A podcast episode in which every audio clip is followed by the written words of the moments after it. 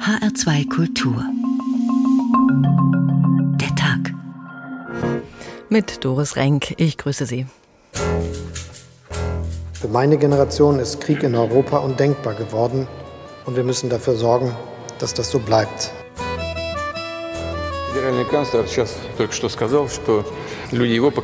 Der Bundeskanzler hat gerade gesagt, dass er zu der Generation gehört, die sich einen Krieg in Europa nur schwer vorstellen kann. Ich rechne mich auch zu dieser Generation. Also wir sind noch nicht über den Berg, aber auch der Besuch gestern, die vielen Gespräche, die stattgefunden haben, lassen darauf schließen, dass wir jetzt zu einer gewissen Entspannung gekommen sind.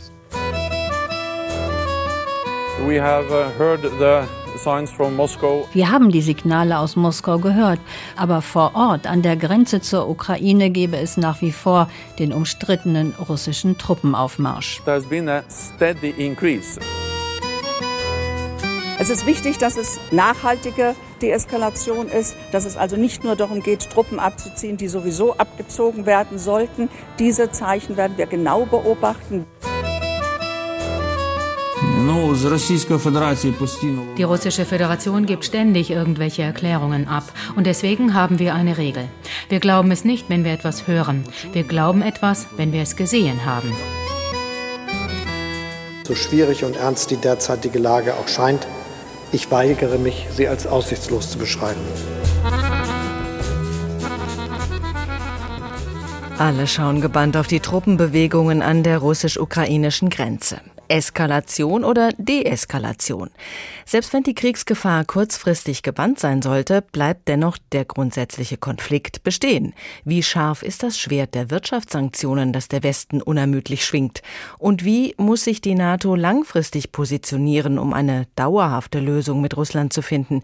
Wie könnte die Unterstützung für die Ukraine aussehen, die das Land stärkt, ohne Russland zu provozieren? Diese Fragen sind Thema bei allen Sitzungen der Verteidigungs- und Außen Außenminister in diesen Wochen. Selbst wenn die Waffen sprechen, sind die Diplomaten weiterhin gefragt. Wie kann man der Ukraine helfen? Das haben auch wir uns gefragt und deshalb lautet der Titel unserer Sendung heute Wir stehen an der Seite der Ukraine. Und wo genau ist das? Die Ukraine jedenfalls steht zusammen. Präsident Volodymyr Zelensky hatte den heutigen Tag zum Tag der nationalen Einheit ausgerufen. Man sei vereinigt im Wunsch, in Frieden zu leben, hieß es, und wir können unsere Heimat verteidigen, wenn wir vereinigt bleiben. Der russische Botschafter bei der EU soll gesagt haben, Kriege in Europa beginnen selten an einem Mittwoch.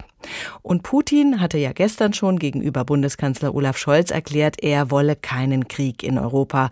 Und angeblich ist Russland dabei, Teile seiner Truppen von der Grenze zurückzuziehen. Also die militärischen Drohgebärden werden möglicherweise weniger. Wie sieht es verbal aus? Wie ist der Westen da bisher aufgetreten? Wie wirken Politiker in ihren Äußerungen zur Ukraine-Krise? Christoph Keppeler hat sich das genau angehört.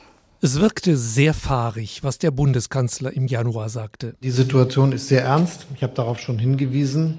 Die Truppenbewegung entlang der ukrainischen Grenze darf man gar nicht übersehen. Ähnlich verwirrt klang US-Präsident Joe Biden. Wenn eine Invasion stattfindet, hängt es davon ab, wie die aussieht. Es ist eine Sache, wenn es ein kleines Eindringen ist, und dann wird es Diskussionen geben, was wir tun sollten und was nicht. Reichlich verspottet wurde auch die absurde Euphorie von Verteidigungsministerin Christine Lamprecht. Wir werden 5000 Helme an die Ukraine liefern, äh, auch als ganz deutliches Signal, wir stehen an eurer Seite. Was werdet ihr uns als nächstes liefern, höhnte Kiews Bürgermeister Vitali Klitschko. Kuschelkissen? Die Ukraine bat Deutschland Anfang Februar um Verteidigungswaffen. Aber Außenministerin Annalena Baerbock hatte schon bei ihrem ersten Besuch in Kiew im Januar klargemacht, Deutschland liefert keine tödlichen Waffen an die Ukraine. Die Haltung der deutschen Bundesregierung mit Blick auf Waffenlieferungen und zwar mit Blick auf eine restriktive Rüstungsexportpolitik, äh, die ist ja nicht nur bekanntermaßen bekannt, sondern sie ist auch in unserer Geschichte begründet. Der britische Premier Boris Johnson wurde jedenfalls freundlicher in Kiew empfangen. Er konnte verkünden, Two weeks ago, we sent anti-tank weaponry to strengthen Ukraine's defenses further. Vor zwei Wochen haben wir Panzerabwehrwaffen geschickt, um die ukrainische Verteidigungskraft weiter zu stärken. Die deutsche Bundesregierung setzt auf eine andere Strategie gegen Russland dass eine weitere militärische Eskalation massive Konsequenzen hätte, und zwar wirtschaftliche Konsequenzen, Konsequenzen der Zusammenarbeit. Auch Bundeskanzler Olaf Scholz wiederholte dies immer wieder, zuletzt als er neben Putin in Moskau stand. Für die Bundesregierung ist klar, dass eine weitere militärische Aggression gegen die Ukraine schwerwiegende politische, wirtschaftliche und strategische Konsequenzen zur Folge hätte. Mein Eindruck ist, das wissen alle ganz genau. Konsequenzen. Interviewer machen sich seit Wochen einen Spaß daraus, Scholz zu fragen, könnte das auch ein Ende für die Gaspipeline Nord Stream 2 sein? Da gibt es nichts, was ausgeschlossen ist. Das muss man sehr genau wissen. Und natürlich weiß Russland auch, dass sie sich so vorstellen können, was es alles sein könnte, aber dass es möglicherweise noch viel mehr ist. Mhm. Und daran liegt natürlich auch eine Stärke der westlichen Antwort auf diese Frage. Sein Parteifreund, der SPD-Außenpolitiker Michael Roth, sprach es jetzt statt Scholz aus. Dass im Falle eines Falles, den wir ja hoffentlich noch abwenden, auch dieses Projekt eben auf dem Tisch liegt und keine Zukunft haben wird, sollte es denn wirklich zu einer militärischen Intervention kommen. Es wird dann kein Nord Stream 2 mehr geben. Wir werden es beenden, sagte jetzt sehr klar auch US-Präsident Biden. Then uh, there will be no longer Nord Stream 2. We, we will bring an end to it. Bundespräsident Frank-Walter Steinmeier schließlich sprach Putin öffentlich an. Ich appelliere an Präsident Putin, lösen Sie die Schlinge um den Hals der Ukraine, suchen Sie mit uns einen Weg, der Frieden in Europa bewahrt. Ein Bundespräsident hat ja nur das Wort. Er kann weder Waffen liefern noch Sanktionen verhängen. Scharfe Worte oder doch nur lasche Ankündigungen von möglicherweise kommenden scharfen Sanktionen? Die richtigen Worte können viel bewirken. Da fällt einem Reagans Mr. Gorbatschow Tear Down This Wall ein in seiner berühmten Rede an der Berliner Mauer 1987. Diese Mauer gibt es bekanntlich nicht mehr. Andersherum kann aber auch ein falscher Satz verheerend wirken. Werden eigentlich Psychologen zu Rate gezogen bei schwierigen Verhandlungen? Das fragt man sich. Dr. Moritz Kirchner ist Politikwissenschaftler, Psychologe, Verhaltens- und Kommunikationstrainer. Hallo, Herr Dr. Kirchner. Ich grüße. Wie bereiten sich Politiker auf solche Krisengespräche vor?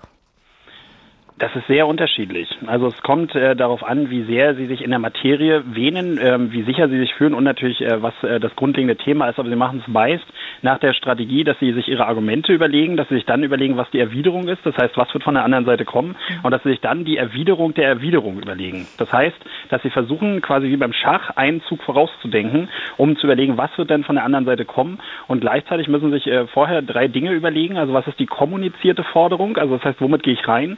Was ist ist das, was ich tatsächlich haben möchte und was ist das Abbruchkriterium. Und die Sachen, die muss man sich vor so einer Verhandlung wirklich parat legen. Und man muss natürlich auch analysieren, wie das Gegenüber kommuniziert. Mhm. Wie fällt denn Ihre Analyse der Kommunikation bei Putin aus? Äh, Wladimir Putin äh, macht das, was, äh, was er sehr gerne macht, also dass er eben von innenpolitischen Schwierigkeiten äh, ablenkt durch, Außen, durch Manöver außenpolitischer Stärke. Und dass er eben sehr, sehr klar auch wirklich ähm, versucht, die Eskalationsdominanz zu nutzen und hier eben auch sagt, äh, der Westen ist am Zug, der Westen soll entsprechend handeln und der Westen soll ihm diese Sicherheitsgarantien geben und dabei wirklich eine Kausalitätsumkehr macht. Denn ähm, am Ende des Tages ist ja durch den Aufmarsch der Truppen an der Grenze zur Ukraine überhaupt erst die Situation entstanden und das heißt, dass er versucht, den Recht Rechtfertigungsdruck zu drehen. Und das ist tatsächlich äh, seine Strategie, die er stark durchzieht. Und ähm, er hat ja jetzt schon einen Teil dessen, was er bekommen hat, nämlich Aufmerksamkeit und die Aufwertung, dass die Staatschefs ja einer nach dem anderen äh, in Russland ihre Aufwartung machen, um eben diese, diesen Krieg zu verhindern. Hm, Eskalationsdominanz, schönes Wort. Es geht auch um so eine Machtdemonstration bei diesen Besuchen. Die Gesten, die haben wir alle gesehen. Macron am langen Tisch, an dem nun auch Kanzler Scholz gesessen hat, mhm. auf Abstand. Nun spricht Scholz ja meist mit extrem wenig Stimmdruck, sehr leise. Das kann auch ein Mittel sein, Stärke zu zeigen. Das Gegenüber ist gezwungen, sehr genau zu lauschen. Wie muss man sich die Kommunikation an diesem langen Tisch vorstellen? An diesem langen Tisch ist es ja so, dass Putin es damit begründet, äh, dass er eben den Abstand halten will, also pandemisch. Gleichzeitig ist es aber auch so, dass er natürlich an dieser Stelle sagt, hier ist eine enorme Distanz. Und die Botschaft, die geht natürlich nach innen, ins Land. Nämlich, es gibt eine enorme Distanz zwischen äh, uns und dem Westen. Plus, äh, ich kann meinem Gegenüber die Gesprächssituation äh, aufzwingen. Äh, das bedeutet, äh, eben das Setting so gestalten, wie ich es möchte. Das heißt, die Symbolik der Stärke wird hier über diesen Tisch illustriert. Und dann ist es natürlich auch noch so, dass diese Situation nochmal eine besondere ist und für Scholz eine Herausforderung. Denn Scholz spricht kein Russisch, anders als Kanzlerin Merkel. So, das bedeutet, er kann nicht von einer sachlichen Kommunikation auf so eine vertrauliche, persönliche Ebene gehen. Und deswegen ist es für ihn natürlich deutlich schwerer, mit Putin umzugehen. Olaf Scholz blieb ja recht vage in seinen Äußerungen. Ich glaube, er hat die Pipeline Nord Stream 2 nie direkt angesprochen. Was für eine Taktik ist das? Ähm, Olaf Scholz hat es in der Washington Post wie folgt ausgedrückt. Ähm, er, fährt eine er erfährt eine sogenannte strategische Ambiguität, das heißt eine Widersprüchlichkeit. Und seine Strategie ist die, offen zu bleiben, vage zu bleiben und spieltheoretisch betrachtet zu sagen, ähm, ich sage dir nicht, was ich tun werde, wenn du diesen Zug machst, um damit äh, dich zu erschrecken. Das ist die Strategie, die er fährt. Und versteht Putin diese Sprache?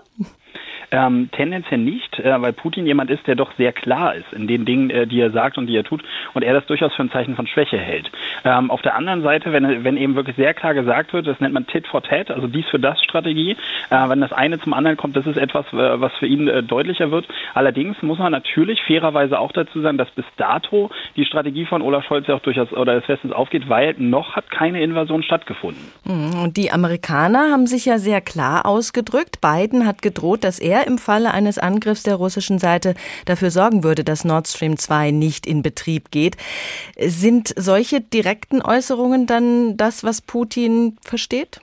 Ähm, das ist das, was er auf jeden Fall deutlich stärker versteht. Ähm, weil er dann natürlich an der Stelle auch einfach für sich die Kalkulation äh, offenlegen muss. Und was hier an der Stelle relevant ist, dass dann ja Teile der russischen Eliten, auch Teile derjenigen, die tatsächlich das russische Regime stützen, dann ja auch tatsächlich mit materiellen Einbußen zu kämpfen hatten. Und äh, die Situation ja auch noch die ist, dass tatsächlich viele Russinnen und Russen nicht einfach nur unter der Pandemie leiden, sondern auch die wirtschaftliche Situation für sie nicht verbessert hat. Und das verändert schlichtweg für Putin die Kalkulation. Nur der Punkt ist, und das ist ja, das ist ja an der Stelle das, was für ihn eher entscheidend ist, es werden in Teilen Waffen geliefert, dass es dort so eine Uneindeutigkeit ist, das ist das, äh, was natürlich ihm voll in die Karten spielt, ja, dass dort auch gerade Deutschland ähm, sich zurückhält und dass am Ende des Tages noch niemand gesagt hat, wir wären im Zweifel bereit, ähm, die Ukraine tatsächlich äh, militärisch und nicht einfach nur durch Waffenlieferungen zu unterstützen. Mhm. Das ist das, was für ihn in seiner Gleichung viel wichtiger ist als die Wirtschaftssanktionen. Erfolgreiche Verhandlungen bieten ja allen Beteiligten die Chance, wie es dann immer so schön heißt, das Gesicht zu wahren. Das Verhandlungsergebnis im besten Falle noch als vorteilhaft für das eigene Land darstellen zu können. Wie ist das denn in diesem Fall? Ich kann mir nicht vorstellen, dass sich Russland mit einem der Klügere gibt nachbrüsten würde. Nein, auf gar keinen Fall. Ähm, dadurch, dass Putin ja so in die Eskalation gegangen ist, muss er natürlich dem heimischen Publikum etwas bieten. Das ist an der Stelle sehr klar. Er bekommt ja jetzt auch schon einen Teil dessen, nämlich die Aufmerksamkeit und eben diesen Status als Weltmacht. Alleine, dass Macron hingehen muss, dass Macron sich an den langen Tisch setzen muss, dass jetzt Olaf Scholz da ist, das ist ja schon ein Teil dessen, was Putin eben auch tatsächlich wollte und bezweckt hat. Und gleichzeitig muss es natürlich etwas geben, was gesichtswahrend ist. Was in der Tat möglich ist und äh, das, das ist, was man Zone der möglichen Einigung nennt. Das heißt, der Bereich, Bereich, wo die Interessen äh, durchaus in der Schnittmenge sind, ist, dass zum Beispiel man sagt, okay, wir verzichten auch dauerhaft darauf, die Ukraine als Teil der NATO mitzunehmen, weil das natürlich auch etwas ist, wo auch viele Leute zurückschrecken, weil sie wissen, wenn dort etwas passiert, dann müsste man militärisch für die Ukraine eben tatsächlich den Kopf hinhalten, gemäß der Beistandsverpflichtung, wozu ja jetzt auch die Leute nicht bereit sind. Was der Westen bzw. die NATO natürlich nicht machen kann, ist zu sagen, okay, wir ziehen faktisch äh, überall aus Osteuropa ab, weil damit würden sie Putin das Feld überlassen und würden ihm ja jede Gelegenheit geben, einfach ganz erneut dasselbe Spiel zu spielen und insbesondere die baltischen Staaten würden das natürlich auch als Verrat an der Bündnisverpflichtung betrachten. Mhm. Gehen wir nochmal zurück an den langen Tisch. Sie haben die Bilder natürlich auch ganz genau angeschaut. Mhm. Gab es da irgendwelche Gesten, die Sie als Kommunikationsberater deuten würden? Unsicherheit, fassen ans Ohrläppchen oder auch diese berühmte Abwehrhaltung, einfach die verschränkten Arme? Naja, ähm, der Punkt ist, dass die einzelne Geste nicht äh, so entscheidend ist. Was viel wichtiger ist, ist, das nennt man Kalibrierung in der Körpersprache. Das bedeutet, muss man erstmal die Ausgangssitzhaltung oder die Ausgangshaltung der Person anschauen und daraus dann äh, ableiten, was macht die Person, was eben nicht Teil der Ausgangshaltung ist. Und das ist dann das, wo es in die Veränderung geht. Und was hier auffällig ist, ist, dass Putin äh, einige Male, wenn er erklärt hat, äh, doch so im Brustbereich war. Das heißt, eben der ganzen, der ganzen Sache auch Nachdruck verleihen wollte und damit eben auch eine Gestik der Stärke demonstrieren wollte, während äh, tatsächlich es so war, dass ähm, bei Olaf Scholz das insgesamt gestisch recht zurückhaltend war, was allerdings in dem Fall durchaus gar nicht verkehrt ist, da er auch mit wenig Pathos in der Stimme arbeitet und somit am Ende des Tages auch eine symbolische Gesichtswahrung da war. Denn Putin konnte so Stärke demonstrieren, Olaf Scholz so Demut und gleichzeitig war es aber so, dass so eben auch der Konflikt nicht weiter eskaliert ist, weswegen ich das durchaus für klug hielt. Deswegen war es ein recht erfolgreicher Tag für beide Seiten. Dr. Moritz Kirchner, Politikwissenschaftler und Kommunikationstrainer, vielen Dank. Ich danke Ihnen. Der englische Schriftsteller Tim Finch hat einen Roman über Diplomatie geschrieben. Friedensgespräche, so der Titel. Das Buch ist gerade auf Deutsch bei Rowold erschienen, übersetzt von Johann Christoph Maas. Hauptfigur ist der erfahrene Diplomat Edward Behrens, der viel Erfahrung hat mit Friedensabkommen. Nun soll er Frieden stiften zwischen zwei Bürgerkriegsparteien aus dem Nahen Osten. Dazu haben sich die Verhandler in einem abgelegenen Berghotel zusammengefunden. Hören wir mal rein.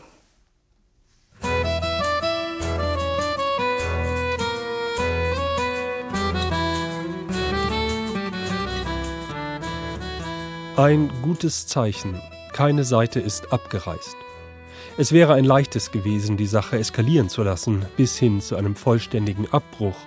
Und die Tatsache, dass weder zu Beginn eine Seite diesen Weg eingeschlagen, noch sich im Laufe der Zeit dazu gezwungen gesehen hat, lässt vermuten, dass das vorübergehende Scheiternlassen der Gespräche zumindest teilweise Taktik war was bedeutet, dass sie irgendwann davon ausgehen werden, oder sich das zumindest einreden, sich den maximalen taktischen Vorteil erkämpft zu haben. Und solange dies mit einem Rückgang der Emotionalität einhergeht, und, noch komplizierter, es gibt hier eine Menge beweglicher Teile, mit einem Bewusstsein auf beiden Seiten dafür, dass die andere Seite, nicht aber die eigene, gezwungen worden sei, klein beizugeben, wird es zu einer Wiederaufnahme der eigentlichen Gespräche kommen. Ihr Optimismus ist raffiniert, Mr. Behrens, sagte der russische Beobachter, als ich ihm Bericht erstattete. Ich konnte mich gerade noch zügeln, ihn zu verbessern. Er ist viel zu sehr von sich selbst eingenommen, um sich von irgendetwas anstecken zu lassen. Raffinesse ist hingegen eine Fähigkeit, die er bei sich und anderen bewundert. Wir stehen nach wie vor hinter Ihnen, ohne Wenn und Aber, sagte der amerikanische Beobachter, wie gewohnt derart enthusiastisch, dass es mehr wie eine Drohung klang. Weißes Haus, State Department, Pentagon. Die PM hat die Nachricht vom letzten Verhandlungsabbruch natürlich mit Sorge zur Kenntnis genommen, bemerkte der britische Beobachter lässig, aber sie hat größtes Vertrauen in Sie, Edward, das wissen Sie.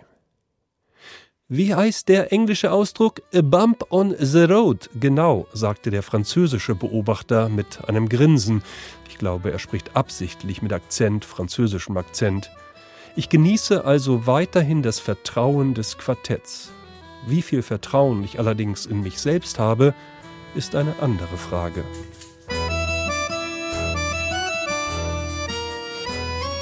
Später mehr Friedensgespräche auf dem Zauberberg im Roman von Tim Fitch.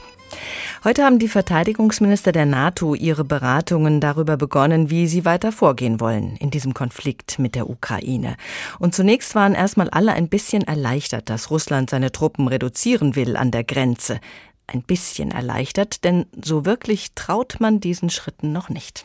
Die NATO bleibt skeptisch, denn obwohl laut der Regierung in Moskau die ersten russischen Einheiten von der ukrainischen Grenze bereits abgezogen werden und entsprechende Filmaufnahmen das angeblich auch dokumentieren, hat das NATO-Hauptquartier dafür noch keine unabhängige Bestätigung, etwa durch Bilder kommerzieller Satelliten.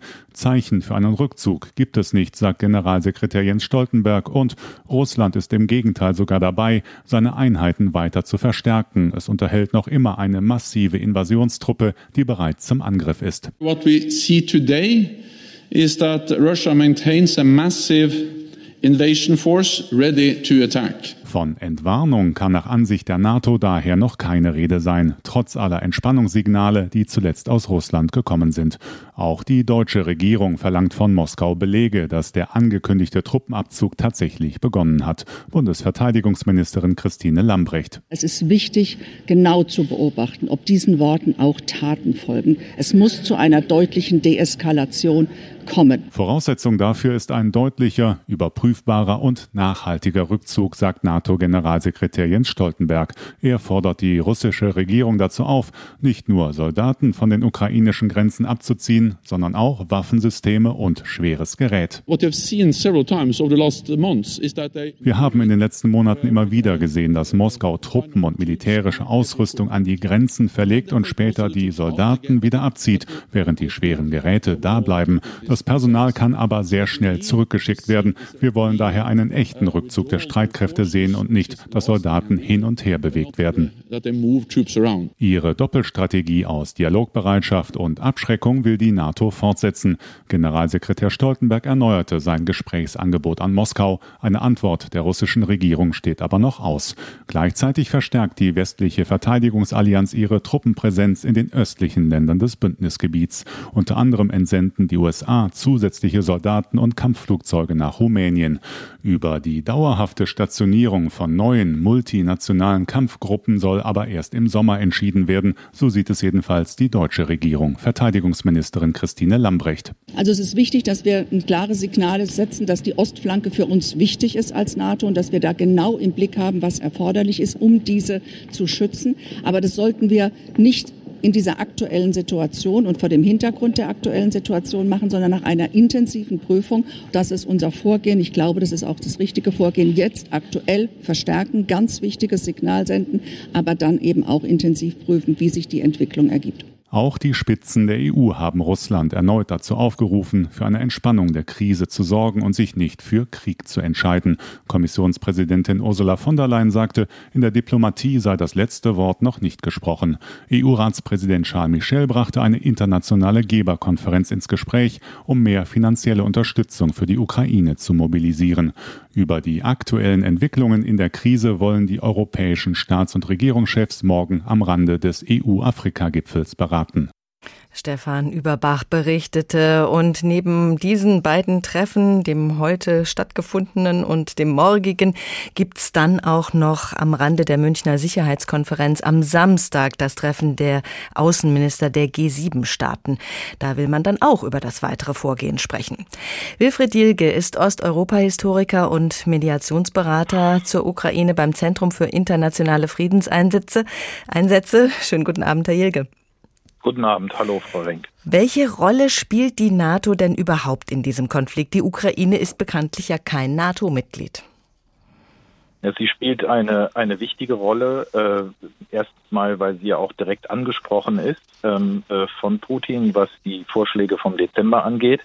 Äh, zum Zweiten ist natürlich auch für die Ukraine wichtig, äh, dass es die NATO-Präsenz in der Nachbarschaft gibt, denn Putin spielt seine militärische Asymmetrie, seine militärische Hegemonie vor allem gegen nicht im Bündnis äh, äh sozusagen nicht im Bündnis vorhandene äh, Nachbarn aus, die deutlich schwächer sind. Und er fürchtet aber sozusagen den Feindkontakt mit der NATO.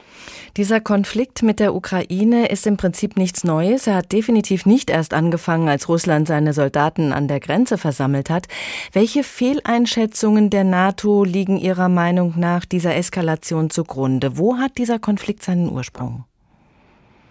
Also der Konflikt äh, geht eigentlich länger zurück. Äh, ich würde sagen, eine wesentliche Etappe ist noch nicht einmal die Münchner Sicherheitskonferenz von 2007, die immer im Munde geführt wird, sondern äh, spätestens das Jahr 2004 äh, mit der Orangenen Revolution in der Ukraine äh, und dem äh, fürchterlichen Geiseldrama in Beslan, wo Putin sozusagen gesehen hat, dass seine eigenen Innentruppen, auf dieser, die er sich stützt, versagt hat und wo er beginnt, das eigene Versagen mit angeblich bösen Absichten von außen in Verbindung zu bringen. Und die Orangene Revolution war etwas, was Moskau völlig überrascht hat. Man dachte, man hätte sozusagen das ukrainische Brudervolk immer unter seinem Einfluss und plötzlich gehen auch russischsprachige Menschen für europäische Werte auf die Straße. Nach dieser Zeit fängt das an, was wir schädliche Einflussnahme in der Ukraine durch die russische Föderation ähm, äh, an, sich profilierter auszudrücken. Die Ukraine ist in einem Übergangsprozess. Wie weit geht denn dieser Einfluss Russlands in der Ukraine schon? Einfluss, Einschüchterung, Abhängigkeiten?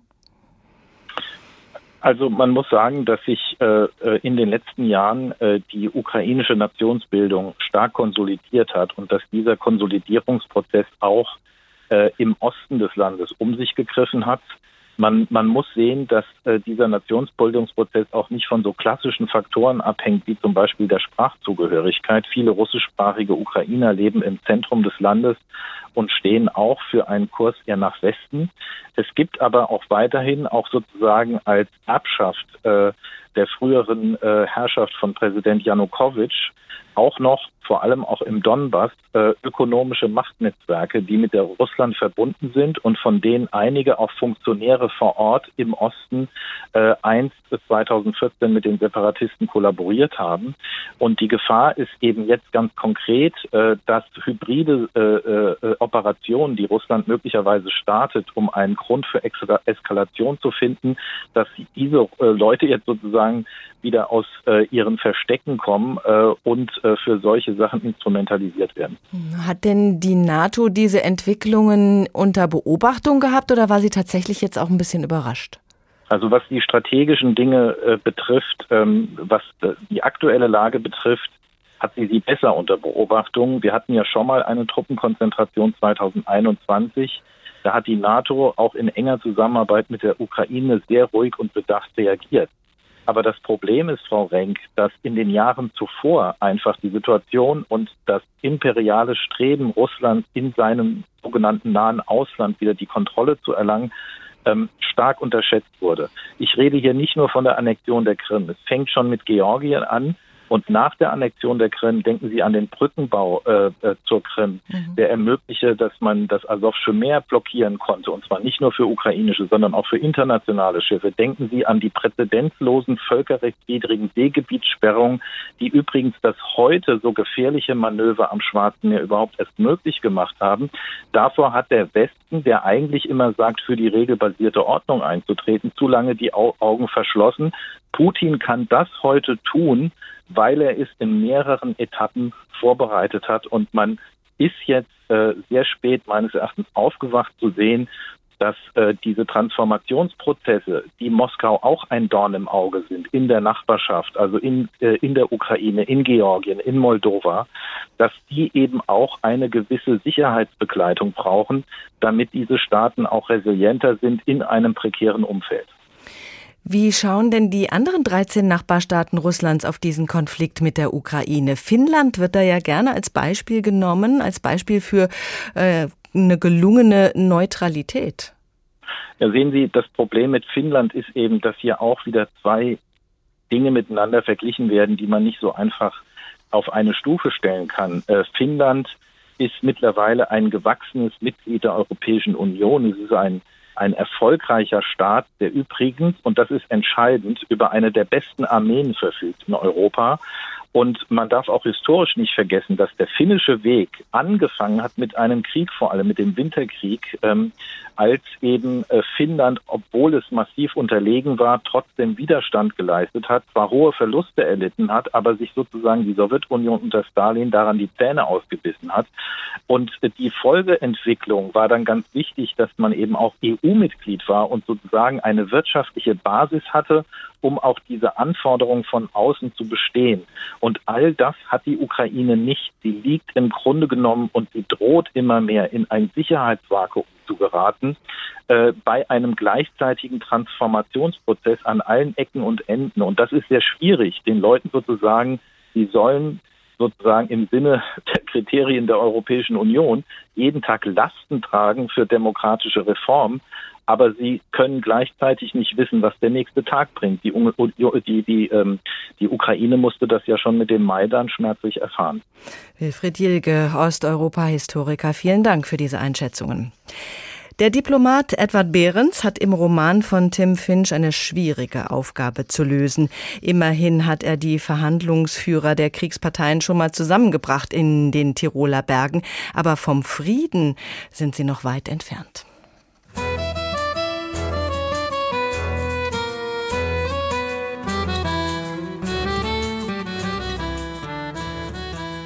Derzeit vertagen wir die Vertagung, nachdem die Verhandlungen, die nach letzterer wieder beginnen sollten, ihrerseits abgebrochen worden sind.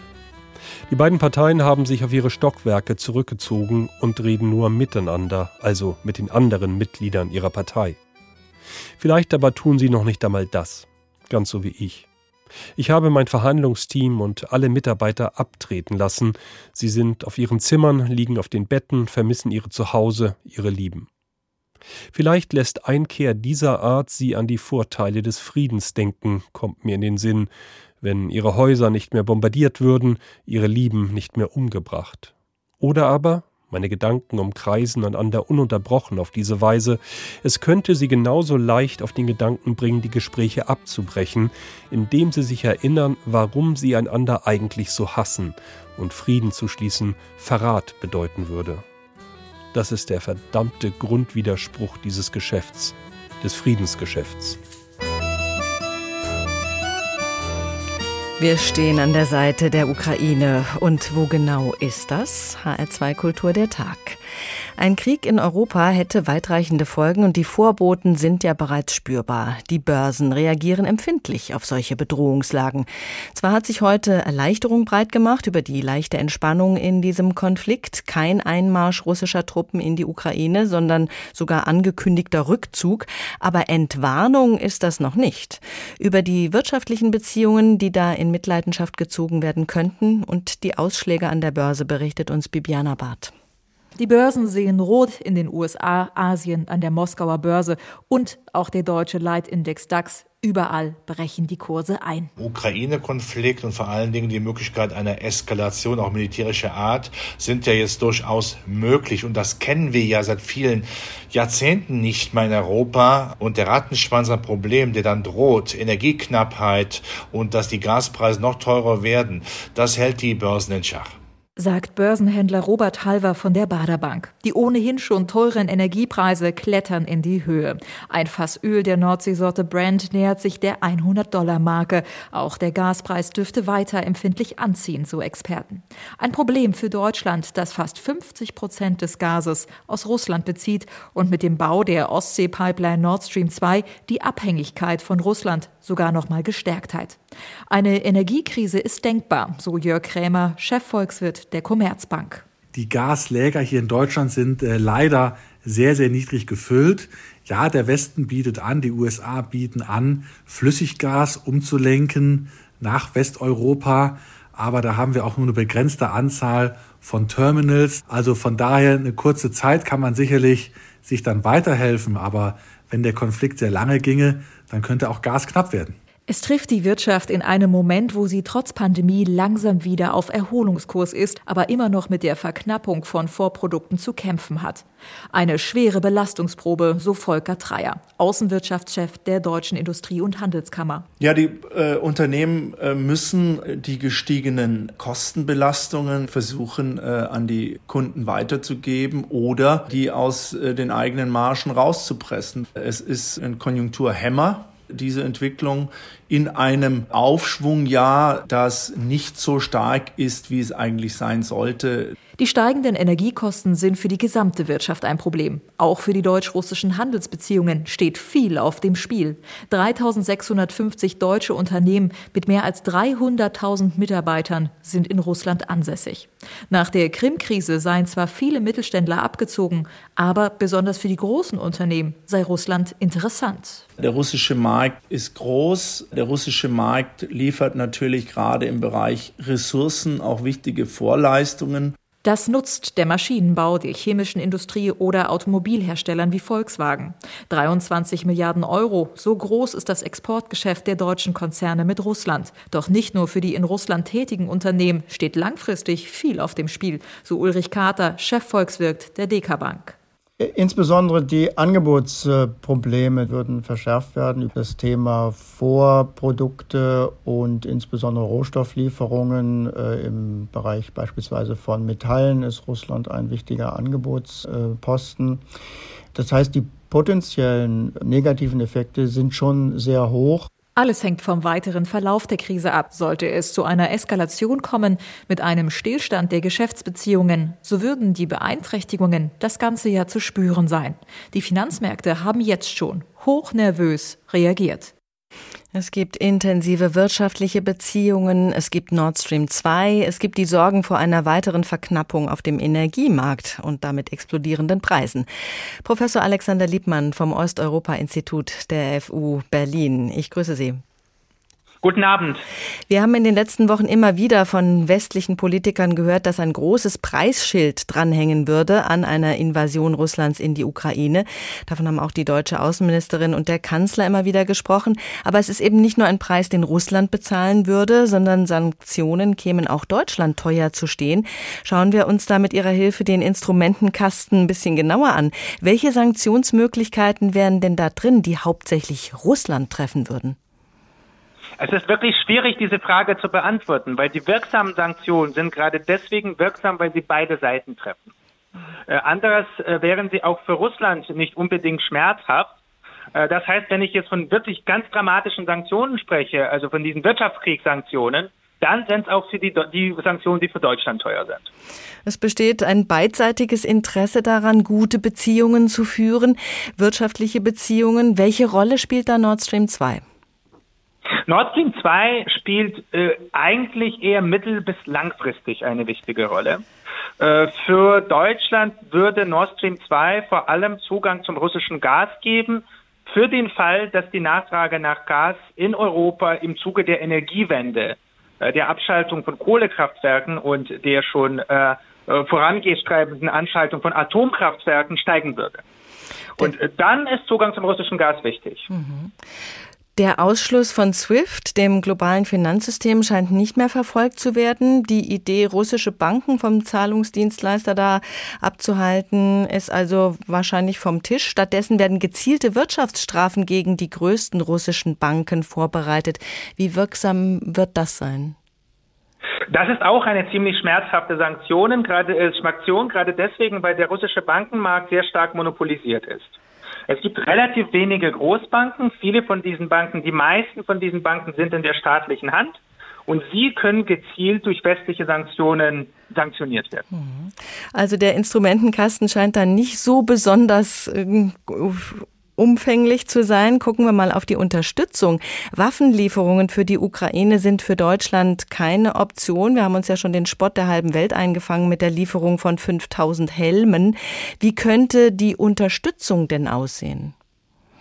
Sie meinen die Unterstützung der Ukraine, richtig? Ja. ja. Naja, Deutschland ist eigentlich ein Weltmeister im Bereich der Unterstützung der Ukraine. Äh, heute äh, findet man manchmal die Diskussion, dass die Ukraine viel mehr militärische Hilfe braucht als wirtschaftliche Hilfe. Aber eigentlich langfristig braucht die Ukraine die Unterstützung bei dem Aufbau von der funktionsfähigen Marktwirtschaft und Deutschland leistet damit Abstand einen der größten äh, Unterstützungspakete in Europa und in der Welt. Deswegen ähm, es geht um äh, Kredite für Aufbau der ukrainischen Wirtschaft. Es geht um äh, Training der Mitarbeitenden. Es geht um Schulungsmaßnahmen. Es geht um den ganz breiten Katalog von, von wirtschaftlichen Hilfen. Das heißt, wenn wir die Frage stellen, wo genau ist das, wenn wir sagen, wir stehen an der Seite der Ukraine, dann ist das genau bei dieser wirtschaftlichen Unterstützung. Und das ist eine sehr wichtige äh, Art und Weise, wie man der Ukraine hilft. Ehrlich gesagt würde ich sagen, dass diese Unterstützung für die Ukraine, abgesehen von dieser kurzfristigen Krise, die jetzt abläuft, bedeutender ist als die äh, Waffenlieferungen, die sowieso die Kosten der potenziellen russischen Invasion zwar etwas erhöhen werden, aber nicht die Invasion unmöglich machen werden. Einschätzungen von Professor Alexander Liebmann vom Osteuropa-Institut der FU Berlin. Vielen Dank. Die Friedensverhandlungen auf dem Zauberberg in Tom Finchs Roman Friedensgespräche sind ins Stocken geraten. Der Diplomat Edward Behrens, der die Konfliktparteien zusammengebracht hat, schreibt seine Überlegungen in einer Art Tagebuch auf. Da hören wir noch mal rein.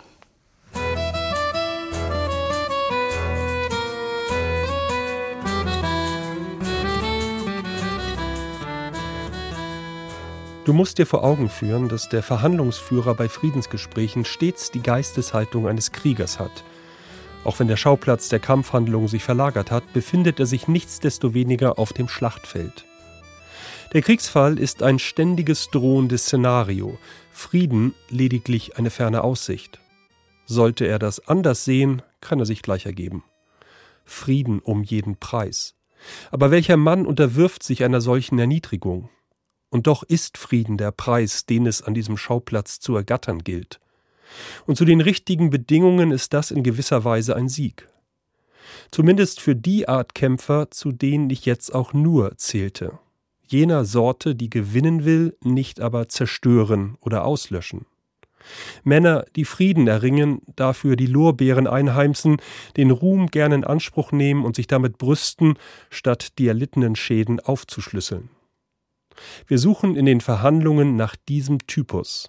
Sie sind bei jeder kleinsten Hoffnung auf Erfolg der Schlüssel.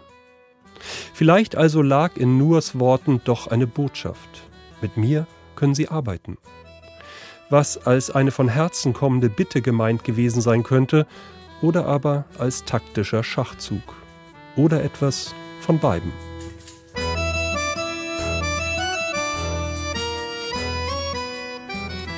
Ein Auszug aus dem Roman von Tim Finch, Friedensgespräche, gerade in der deutschen Fassung erschienen bei Rowold. Wir stehen an der Seite der Ukraine. Und wo genau ist das? Laut US-Geheimdienstinformationen hätte heute ein Angriff seitens Russlands auf die Ukraine stattfinden sollen. Das war also in Teilen der Ukraine sicherlich ein banges Aufwachen.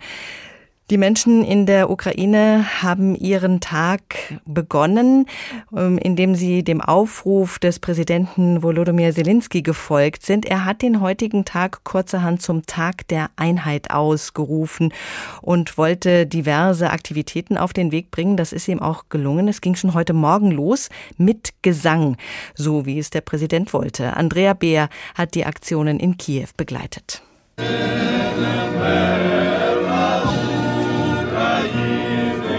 Rund 60 Frauen und Männer stehen auf dem Maidanplatz in Kiew und singen inbrünstig die ukrainische Nationalhymne. Sie schwenken gelb-blaue Fahnen und viele haben selbstgeschriebene Pappschilder dabei. Einheit ist Frieden, Einheit ist Ukraine, steht darauf mit dicken Filzstiften geschrieben. Auch Victoria hat eine Fahne an einem Holzstock befestigt. Sie arbeitet auf dem Postamt am Maidan und ihr ganzes Team hat für die Aktion eine Pause eingelegt. Heute hat die ukrainische Post einen Flashmob angekündigt, dass wir alle arbeiten und nicht in Panik verfallen. Renten, Briefe, Pakete und Korrespondenz stellen wir pünktlich zu. Hier ist das Hauptpostamt des Landes und wir wollen zeigen, dass wir für alle da sind und alle mit unserem Optimismus anstecken. Vor allem darum geht es uns. Das gemeinsame Singen Singen und das Zusammensein, das lässt sie fast schon enthusiastisch wirken. Der dunkelhaarige Anton wirkt da deutlich ruhiger. Doch die Motivation des 22-jährigen Ökonomen ist ähnlich. Nicht einschüchtern lassen, meint er. In der Ukraine haben wir ein sehr schönes Sprichwort. Wer Angst vor einem Wolf hat, soll nicht in den Wald gehen. Die Ukraine ist stark und jederzeit in der Lage, zu den Waffen zu greifen und sich zu verteidigen. Also haben wir keine Angst. Der lang andauernde Konflikt Konflikt um russische Truppenbewegungen und Manöver rund um die Ukraine und die harte politische Auseinandersetzung darüber. Sie beeinflusst den Alltag und die Psyche vieler Menschen. Es werden Lebensmittel gehortet, Pässe neu beantragt, Gelder abgehoben, Benzin gebunkert, Luftschutzräume gecheckt und Fluchtwege überlegt. Auch die 46-jährige Tatjana sitzt auf gepackten Koffern. Wir haben unsere Koffer fertig. Unsere Autos sind für den Fall eines Angriffs vollgetankt und wir sind grundsätzlich auf alles vorbereitet. Wir werden fliehen, wohin wir können, wohin wir es eben schaffen. Ernster als andere hat auch sie mitgesungen an diesem 16. Februar, für den der amerikanische Präsident Joe Biden einen Angriff Russlands auf die Ukraine für möglich hielt und grundsätzlich immer noch hält. Präsident Volodymyr Zelensky hat den 16. Februar kurzerhand zu einem Tag der Einheit erklärt. Landesweit sangen Bürgerinnen und Bürger die Nationalhymne und stellten es online. Sie hissten teils riesige gelb-blaue Fahnen oder trugen sie durch ihre Städte, auch im Osten der Ukraine. Ukraine. In Dnipro gab es eine Lichtinstallation und die Regionalverwaltung von Donetsk und Luhansk, die nicht zu den besetzten Gebieten gehört. Sie rief zu Menschenketten auf, auch entlang der Konfrontationslinie. Nicht nur russische Truppenbewegungen, auch die jüngsten Cyberattacken auf mehrere Ministerien und zwei große staatliche Banken beunruhigen viele. Doch die militärische Lage war laut Verteidigungsministerium am Mittwochmorgen nicht ungewöhnlich anders.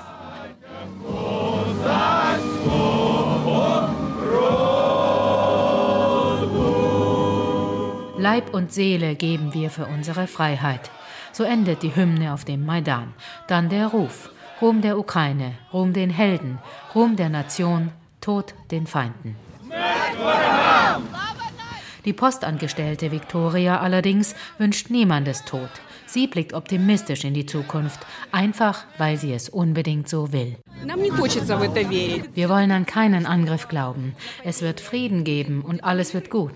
Unser Land wird als Ganzes erhalten bleiben. Und zwar friedlich, friedlich, friedlich. Auch Schiefergesang vertreibt die Angst. Keine Panik, das war die Botschaft. Der Tag der Einheit in der Ukraine heute.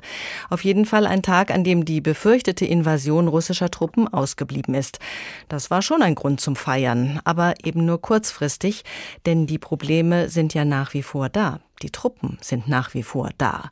Russland will keine Demokratie in seiner Nachbarschaft dulden. Das sei der Kern des Konflikts. Das hat der Osteuropa-Historiker Wilfried Jilge vorhin erläutert. Das würde ich mit Ihnen gerne noch mal vertiefen. Professor Thomas Jäger, Inhaber des Lehrstuhls für internationale Politik und Außenpolitik an der Uni Köln. Ich grüße Sie. Ich grüße Sie, Frau. Unter dieser Voraussetzung, Putin will keine Demokratie in der Ukraine. Wie kann da die Lösung des Konfliktes überhaupt aussehen? Es gibt langfristig zwei Lösungen für diesen Konflikt, die ihn auch wirklich beseitigen.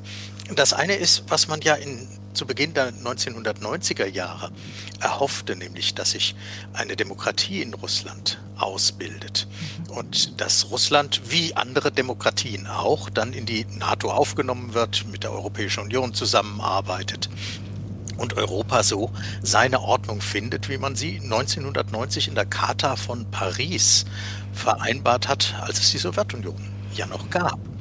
Oder aber das ist jetzt die russische Kalkulation von 2022. Die Vereinigten Staaten stehen vor dem Problem, dass sie keine zwei weltpolitischen Konflikte gleichzeitig bewältigen können. Sie müssen zwischen der Orientierung auf den Konflikt mit Russland und China wählen, entscheiden sich für China und den Pazifik. Die Europäer werden immer stärker von Russland äh, entfernt, äh, von den USA entfernt und Russland bleibt verleibt sich, wenn man so will, Europa als Einflusszone ein. Mhm. Das sind jetzt die langfristigen Visionen. Äh, sehr unwahrscheinlich scheint es momentan zu sein, dass Russland äh, zum Westen hin äh, sich orientiert und womöglich Mitglied der NATO wird. Danach sieht es ja gerade gar nicht aus. Wir sind also weit entfernt von langfristigen Lösungen. Wie könnten denn die kurzfristigen jetzt aussehen? Wir brauchen ja jetzt bald eine Lösung dieses Konflikts. Und genau das wird nicht kommen aber es wird keine Lösung kommen. Aber es sind Bearbeitungen, die möglich sind. Und es ist eben möglich, dass äh, der Konflikt jetzt so bearbeitet wird, wie das äh, Bundeskanzler Scholz ja äh, vorgeschlagen hat. Nämlich an der einen Seite den Konflikt in der Ukraine zu lösen, indem der Minsk-Prozess weitergetrieben wird und man für die sogenannten Volksrepubliken oder äh, die Gebiete, die ihre Autonomie erklärt haben, äh, eine Lösung findet. das wird schon schwer genug. Und Dann kommt die zweite Aufgabe, nämlich eine irgendwie geartete Vereinbarung über die Osterweiterung der äh, NATO zu finden. Russland möchte hier, dass alle fremden Truppen aus den ehemaligen Warschauer Paktstaaten verschwinden. Das werden die nicht wollen. Und hier bedarf es wirklich viel Fantasie, sich vorzustellen, wie man zu einer Vereinbarung kommt. Das ist sicher der schwerste Brocken. Und zum Dritten gibt es eine ganze Reihe von Überlegungen, die Rüstungskontrolle, die Entflechtung äh, der, der äh, Armeen, Transparenz bei Militärübungen und so weiter angeht. Da kommt man äh, sicherlich zu Vereinbarungen. Mhm, das heißt, die Bearbeitung läuft. Sie haben das jetzt auch beobachtet. Scholz war da, Macron war da und hat, ähm, die beide haben persönlich mit Putin gesprochen. Äh, glauben Sie, dass wir da auf einem guten Weg sind? Das kommt darauf an, ob Russland seine Ziele relativ kurzfristig umsetzen möchte oder einen langen Atem hat. Und das wissen wir schlicht nicht. Wir, Präsident Putin wurde ja gefragt, was er als nächstes macht. Und er sagt, das, was im Plan steht. Und wir kennen den Plan nicht. Das, was Scholz versucht, äh, sich bedeckt zu halten mit den Sanktionen, das macht die andere Seite auch äh, und verrät nichts vom Plan. Was vermuten Sie? Was ist der Plan? Russland wird seine weiterführenden äh, Ziele nicht aufgeben. Also es wird mit der äh, Neutralität, und das wäre schon viel der Ukraine, alleine nicht zufrieden sein. Und die Amerikaner äh, stehen nun wirklich ernsthaft vor dem Problem, wo sie ihre Aufmerksamkeit und Ressourcen hin verteilen. Die Europäer müssen wachsam sein, denn stellen wir uns doch mal ein Szenario vor, dass in drei Jahren wieder Donald Trump amerikanischer Präsident ist und sich dann an den Europäern rächt, die ihn sozusagen nachgetreten haben und ihn im Nachhinein noch zum größten Dummvorwurf aller Zeiten erklärt haben. Das war ja alles persönlich für ihn. Und dann dann stehen die Europäer wirklich ziemlich äh, blank vor Russland, das dann seine Interessen in Europa durchsetzen kann. Und das liegt im russischen Kalkül auch aus einem ganz anderen Grund. Russland hat zwei große Probleme. Das eine ist die Demografie, das andere die Wirtschaft. Mit der eigenen Bevölkerung, der eigenen Wirtschaftsleistung, kleiner als die von Italien, kann es eben nicht Weltmacht bleiben, was es sein möchte. Mhm. Aber mit dem Einfluss über Europa, wäre das sehr gut möglich. Mhm, aber diese äh, Idee, die Sie angesprochen haben, diese langfristige Lösung, dass sich Russland vielleicht doch Richtung NATO orientieren könnte, sich dort einfügen können würde, also Mitglied würde in der NATO, was müsste passieren, um diese langfristige Lösung auf den Weg zu bringen? Ja, es muss ja, Frau Renk, doch gar nicht so weit gehen. Es gab ja vor vier, fünf Jahren schon die ersten Überlegungen, als sich herausstellte, dass nun wirklich China die Bandagen abnimmt und der Konflikt mit den USA in eine heiße Phase geht, äh, dass man sagte, gut, jetzt muss halt ein anderes Reverentement her und die Vereinigten Staaten müssen mit Russland eine Allianz eingehen. Das kann auch eine Allianz mit einer Autokratie sein. Das haben die Amerikaner bewiesen, dass sie das können. Während des Ost-West-Konflikts waren sie mit dem kommunistischen China gegen die Sowjetunion verbündet. Aber das ist nicht gelungen, sondern China und Russland sind sich in der letzten Zeit näher gekommen. Das hängt auch damit zusammen, dass die Demokratien eben ihren Blick auf die Welt so interpretieren, dass die Autokratien irgendwann mal demokratisch werden müssen. Das ist das, was wir derzeit als wertebasierte Außenpolitik in Deutschland diskutieren, dass eben unsere Rechte, unsere liberalen Rechte überall gelten. Demokratien sind so. Und das ist für Russland eben ein Problem. Das sind Aussichten. Professor Thomas Jäger von der Uni Köln, vielen Dank für die Einschätzungen.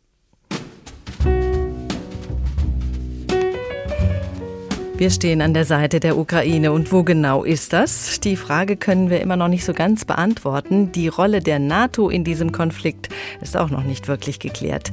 Es geht nicht um die NATO, haben wir gehört, es geht um Demokratie, die Putin ein Dorn im Auge ist und die er nicht in seiner direkten Nachbarschaft dulden will. Die Sendung der Tag gibt's als Podcast zum jederzeit hören, zum Beispiel in der ARD Audiothek. Mein Name ist Doris Renk. Schönen Abend.